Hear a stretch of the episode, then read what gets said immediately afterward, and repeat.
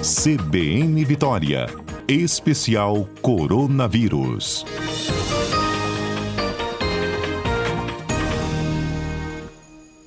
Quem está conosco ao vivo aqui nesta segunda-feira também é a nossa comentarista Etel Maciel. Bom dia, Etel.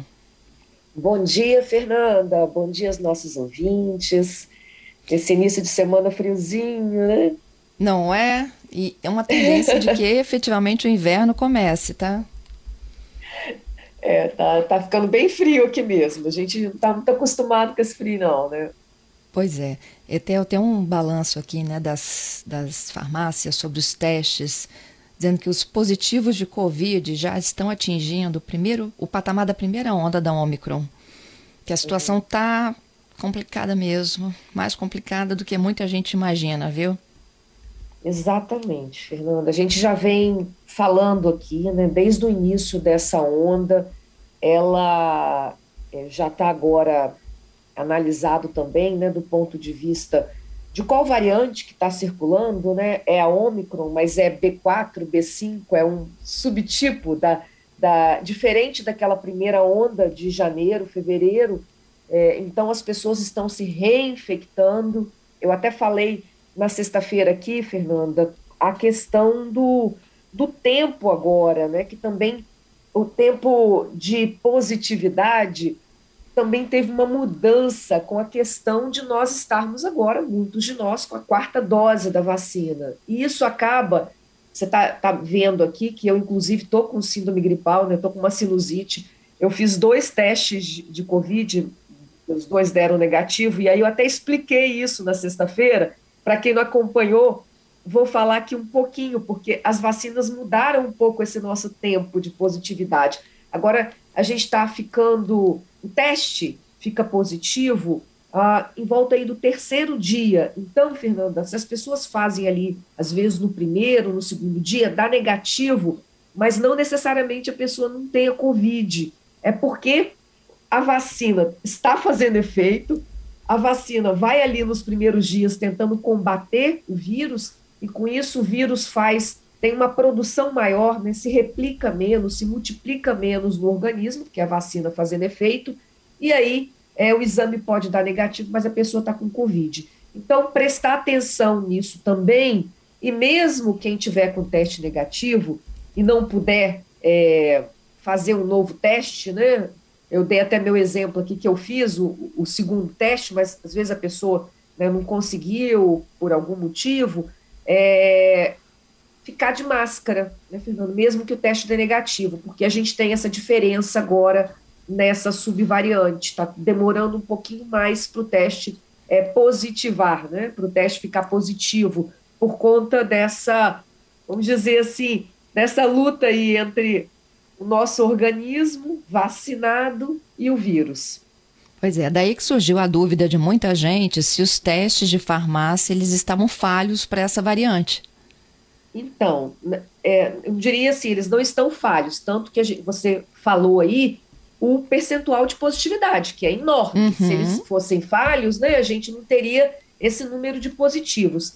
Mas o que tem, uh, vamos dizer assim, a mudança que está acontecendo é que às vezes, isso, Fernanda, eu até falei aqui na sexta-feira, cada dia que a gente fala, a gente tem que dizer, olha, o que eu estou dizendo vale aqui para hoje. Porque novos estudos podem surgir e acabam mudando até a compreensão que a gente tem.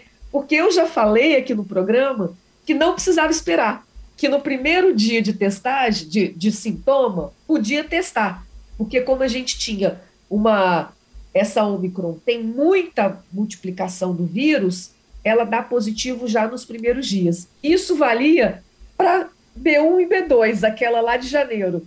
Para B4 e B5 já mudou, tá vendo? Então assim, a gente tem que é por isso assim, acompanhando né, o que está acontecendo do ponto de vista científico para informar aqui o nosso e atualizando dessas né? mudanças. É, porque agora, é, como a gente tomou uma outra dose, vamos dizer, Etel, o nosso sistema imunológico. Oi. Vou te dar aquela paradinha do repórter tá, CBN. Vamos tá juntas, a gente continua tá explicando joia. já. Já de volta aqui depois das informações da rede CBN, até o Maciel está nos aguardando com orientações sobre os testes em virtude dessas mudanças, né?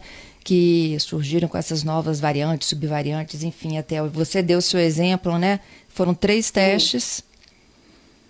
É, eu, eu, tive os testes negativos, né, Fernanda? Porque tem outros vírus circulando, né? A gente tem que prestar atenção disso. Mas mesmo quem está com síndrome gripal com teste negativo, fica de máscara, Fernanda, para evitar né, transmitir para outras pessoas, porque é um outro vírus de qualquer forma, né? E a gente Exatamente. tem aí é, pessoas que são mais, é, mais suscetíveis, né? Pessoas que podem ter, ter quadros mais graves, principalmente idosos, imunossuprimidos é, com outros vírus também, né? Então, estamos no período de muitos vírus circulando, mas o mais é, prevalente, né, o que o que o que está circulando com maior presença é o SARS-CoV-2, então é a Covid-19. Então a gente tem que prestar sempre atenção nisso e, e, e, lembrar desse detalhe que eu falei, Fernando, às vezes a gente vai precisar esperar aí é, do terceiro dia, do segundo para o terceiro dia, para poder fazer um teste com maior segurança. E fazer o isolamento antes, né? Isso aí, até para não transmitir para os demais, né? Exato, exato. É, teve uma síndrome gripal, já tem ah. que desconfiar de Covid, né? Já tem que ser a primeira suspeita. Marca logo o, teste. É, exatamente marca logo o teste. E aí, se e, der negativo, pode ser que você esteja nessa janela, né? Se tiver chances, faz mais um. Exatamente, exatamente. Para confirmar. E se der se é negativo, negativo, de vez, uma gripe também é. passa para os outros, né? Exatamente. Aí você sabe, não é Covid, mas você está com uma outra infecção respiratória, né? Pode ser um vírus sincicial respiratório, pode ser é, um influenza, né? Então a gente precisa também proteger as outras pessoas, né? principalmente uhum. grávidas, uhum. idosos, isso que a gente já vem repetindo aqui, né, Fernanda? Pessoas que têm uma probabilidade maior né, de, de, de ficar mais grave. Eu tenho uma pergunta de uma ouvinte, que ela pergunta se existe hoje um teste que detecte se a gente já teve Covid, para quem não teve nunca Covid, né? Para dizer, olha, uhum. venci esses dois anos aqui sem nunca ter pego, ou pelo menos imagina que não, né? Então, Fernanda, a gente tem isso em teste comercial vendido assim, laboratório, farmácia, não temos. A gente tem isso é, em nível de pesquisa, porque aí dá para diferenciar a célula, porque agora, como nós estamos vacinados, aquela nossa resposta de anticorpos também são respostas é, feitas pela vacina, né? Então, é, tem essa confusão aí no teste. Então, a gente não tem comercialmente, né? É, vendido ainda esse, esse teste para diferenciar, não. Uhum. Etel, tem um estudo também que eu gostaria que você explicasse um pouquinho para a gente sobre quanto que a gente perde com a Covid. Ah, então, Fernanda, anos de vida, a, né? É, foi a coluna de quinta que eu, que eu escrevi, né, sobre esse. Uh, nós estamos agora é, estudando, né, em epidemiologia a gente estuda isso para várias doenças. É uma metodologia que a gente chama de anos potenciais de vidas perdido, porque quando você morre antes do que aquelas pessoas que nasceram junto com você, a gente chama de corte de nascimento, aquelas pessoas que nasceram no mesmo ano que você, tem uma expectativa de vida, tem um tempo que a gente uh, estima que vamos viver. Aqui no nosso estado, uh, essa, essa expectativa de vida, Fernanda, é de 79 anos. Então, todo mundo que nasceu nessa entre uh, 70, de 70 para cá, tem uma expectativa de vida aí de 79 anos. Algumas pessoas vivem mais, algumas pessoas vivem menos. Quando a gente está estudando morte por alguma doença, a gente faz um cálculo que é assim.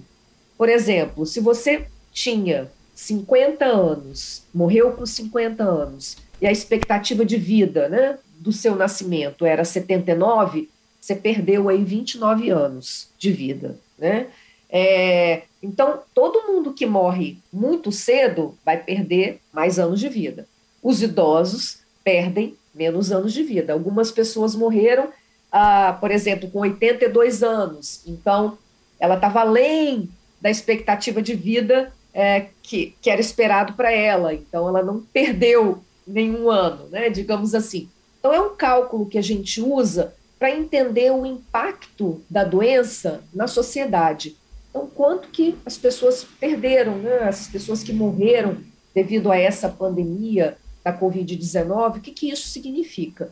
Claro que a gente está falando, ah, é, é, uma, é um número, né, Fernanda? Esse número significa muito mais que isso. Mas a gente usa como um cálculo para poder entender e para poder ah, melhorar políticas públicas, né? para poder uh, fazer com que essas pessoas, que, com que a gente não perca esse tempo.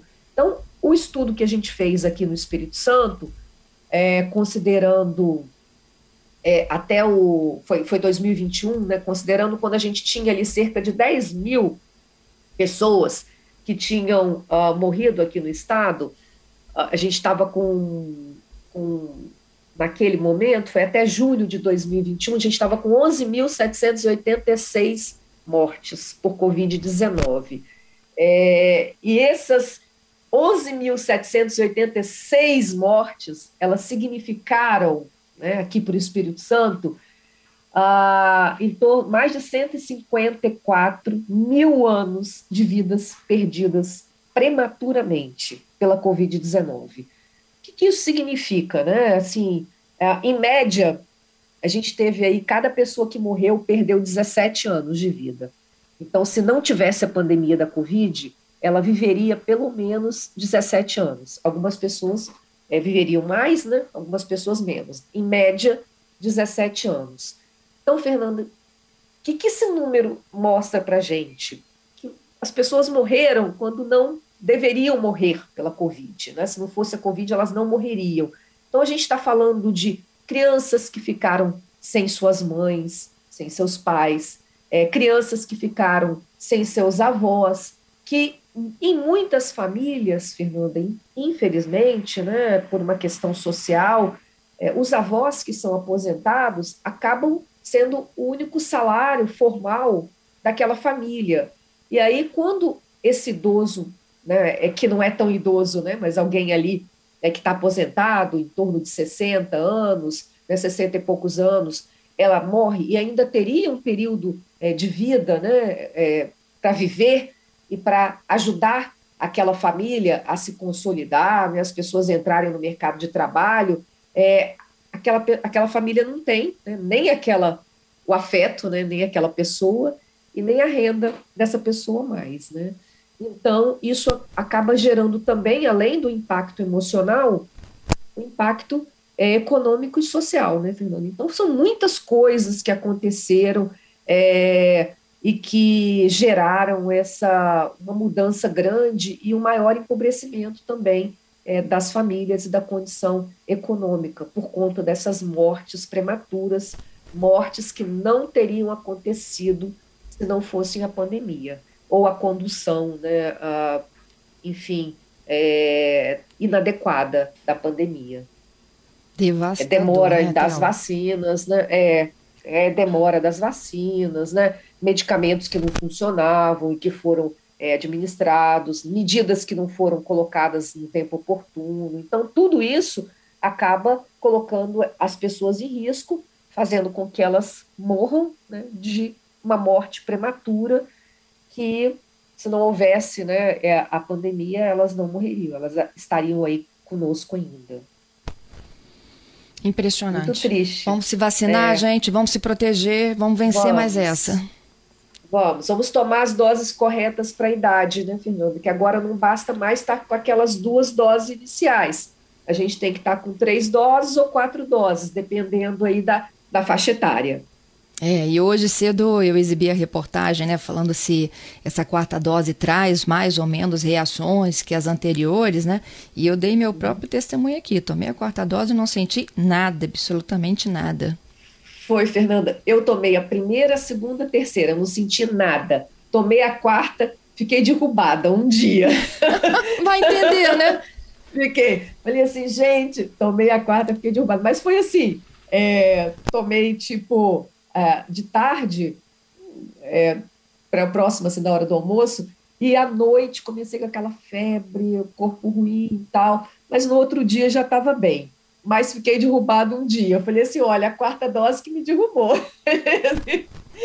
mas isso varia muito, né, Fernanda? De pessoa para pessoa. Então, Verdade, mas nada que um, né, um, um medicamento ali que você está acostumado, né, é, é, não resolva e no outro dia está tudo bem. Etel, muito obrigada. Até semana que vem. Até semana que vem, Fernando. Um beijo.